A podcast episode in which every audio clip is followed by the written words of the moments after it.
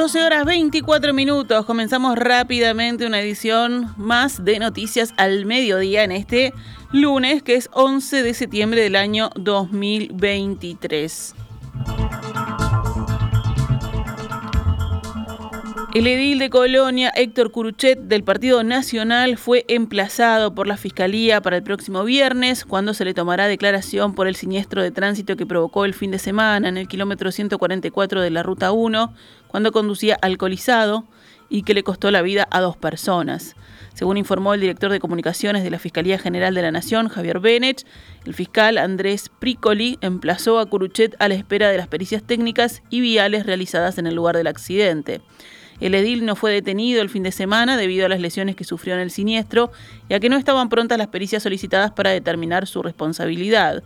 Curuchet conducía alcoholizado hacia Juan Lacase cuando próximo a las 2 y 35 de la madrugada del sábado embistió de atrás a una camioneta Fiat Fiorino que se encontraba parada en la banquina por desperfectos mecánicos y al Volkswagen Polo que se había detenido para auxiliar a la camioneta. Circulaba con 1,51 gramos de alcohol en sangre, según la prueba de alcoholemia que se le realizó. Como resultado del siniestro de tránsito, murió el conductor del auto, que sufrió un desperfecto mecánico, y la funcionaria del Ministerio del Interior, que se detuvo para ayudarlo.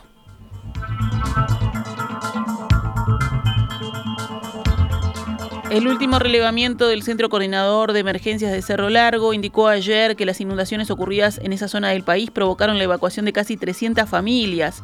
La situación afectó a las ciudades de Melo y Río Branco por el desborde del arroyo Conventos y del río Yaguarón respectivamente.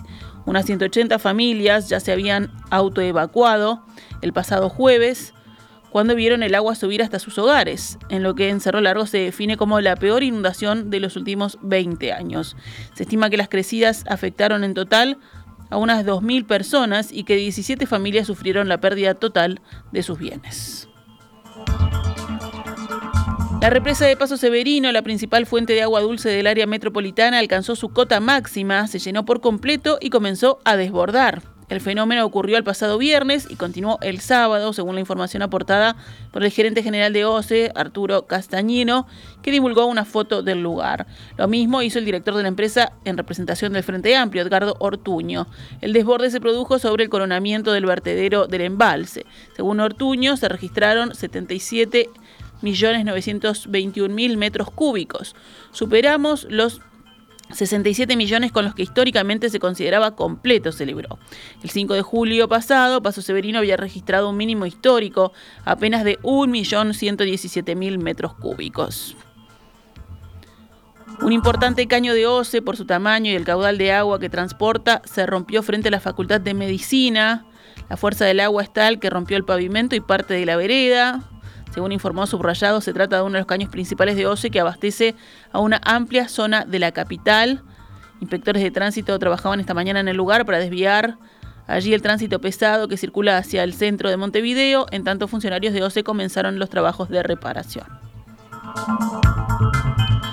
Vamos con otras noticias. Un joven de 22 años fue asesinado de varios disparos de arma de fuego en la noche de ayer en el barrio Cerro de Montevideo. Se incautaron en la escena 28 casquillos.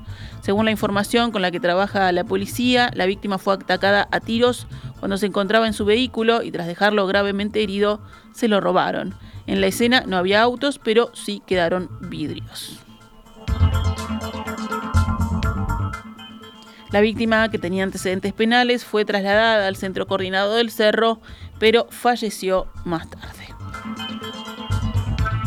En el panorama internacional, el Comité Internacional de la Cruz Roja en crisis financiera anunció hoy 270 supresiones suplementarias de empleos en su sede en Ginebra para 2024, luego de haber suprimido 1.500 empleos este año en el mundo. Estos 270 puestos representan la quinta parte de las 1.400 personas que están empleadas en la sede. Otros cortes significativos están previstos en el exterior, pero las cifras solo serán conocidas en noviembre, según declaró el director general del Comité Internacional de la Cruz Roja, Robert Mardini, en conferencia de prensa. Ante la reducción de los presupuestos suministrados por los países a la ayuda humanitaria, la Cruz Roja llevó su presupuesto provisional a 2024 a 2.100 millones de francos suizos. Esto es 2.152 millones de dólares en baja de 13% con relación al presupuesto de 2023.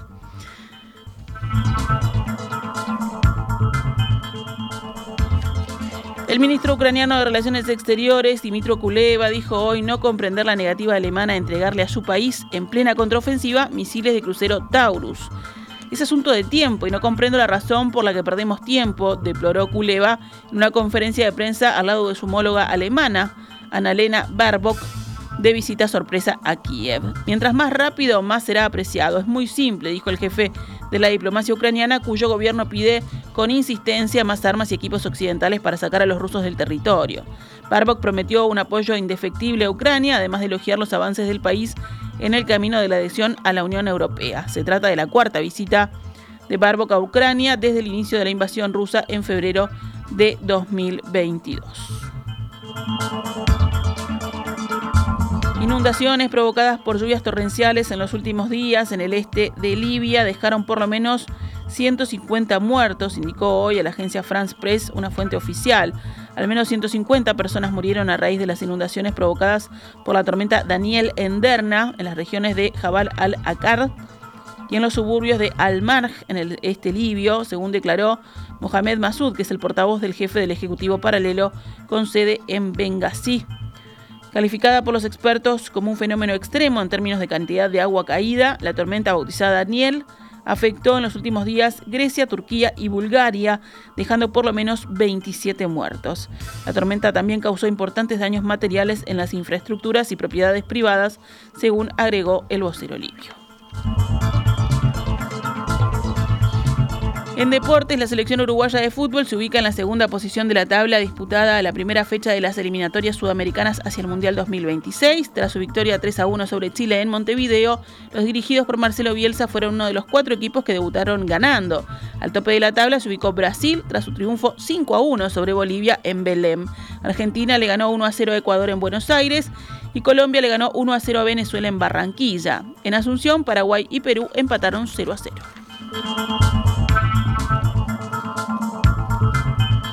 Nos vamos con noticias al mediodía. Volvemos mañana pegaditos En Perspectiva. Esta es Radio Mundo, 1170 AM. ¡Viva la radio!